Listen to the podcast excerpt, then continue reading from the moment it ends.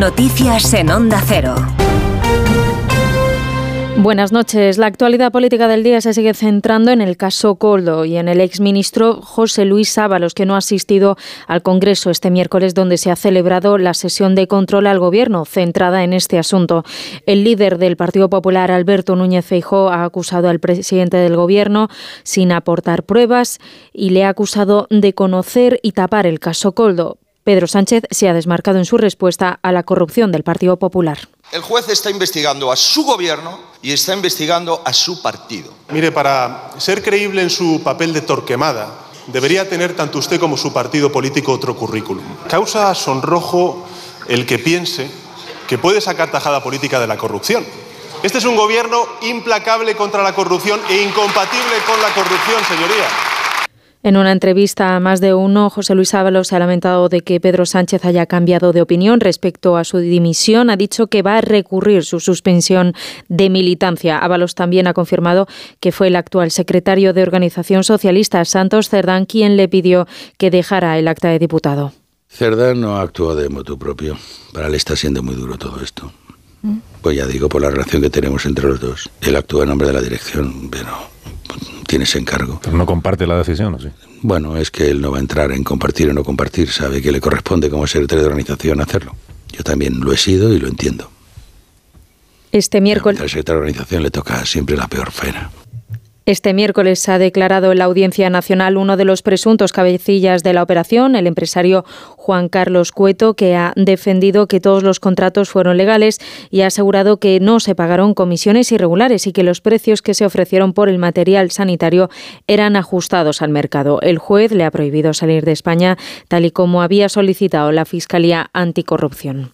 En otra línea de asuntos, el Congreso ha constituido las comisiones de investigación sobre la Operación Cataluña, el espionaje con el software Pegasus a líderes políticos y los atentados de las Ramblas y de Cambrils. Comisiones con las que el Congreso va a investigar las actuaciones del Ministerio del Interior en el periodo gobernado por Mariano Rajoy. Tanto Esquerra como Junts han mostrado su satisfacción por la puesta en marcha de estas comisiones. Advierten al Partido Socialista de que van a pedir la comparecencia de todas las personas que consideren necesarias. Así lo ha dicho la portavoz adjunta de Esquerra en el Congreso, Teresa Jorda. En esta lista va a poner a todos aquellos y a todas aquellas que consideremos que pueden aportar luz en, todo, en todas estas comisiones, ¿eh? sean jueces, sean políticos, sea quien sea. La puesta en marcha de estas tres comisiones era uno de los compromisos que firmó el Partido Socialista con Esquerra Republicana y Junts a cambio de los votos para la presidencia del Congreso el pasado mes de agosto. En Estados Unidos, un juzgado de Illinois ha eliminado a Donald Trump de las primarias del Partido Republicano por su papel en el asalto al Capitolio. La decisión podrá ser recurrida por el expresidente. Illinois es así el tercer estado en el que sucede algo similar después del de Colorado y del de Maine. Por otro lado, el Tribunal Supremo ha aceptado decidir sobre la inmunidad de Trump y si puede ser juzgado por injerencia electoral en las presidenciales de 2020 o si por el contrario tiene inmunidad.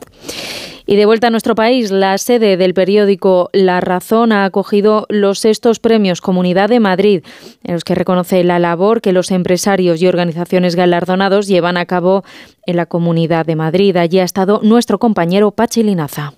Ha vuelto a vestirse de gala el diario La Razón para la entrega de estos sextos premios Comunidad de Madrid. 25 galardones, como los años que cumple el diario, ha entregado el consejero portavoz Miguel Ángel García.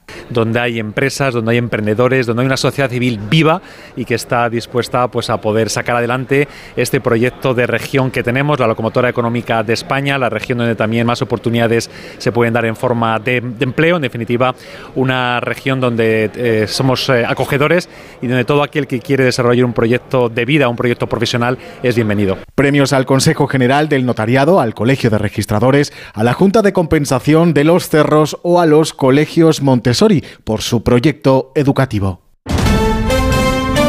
Y en la actualidad deportiva en fútbol, la selección española femenina ha conquistado el segundo título de su historia en la Liga de las Naciones después de derrotar por dos goles a cero a Francia en la final disputada en el Estadio de la Cartuja de Sevilla. Eso ha sido todo por ahora. Más información a las 3, a las 2 en Canarias. Síguenos por internet en ondacero.es.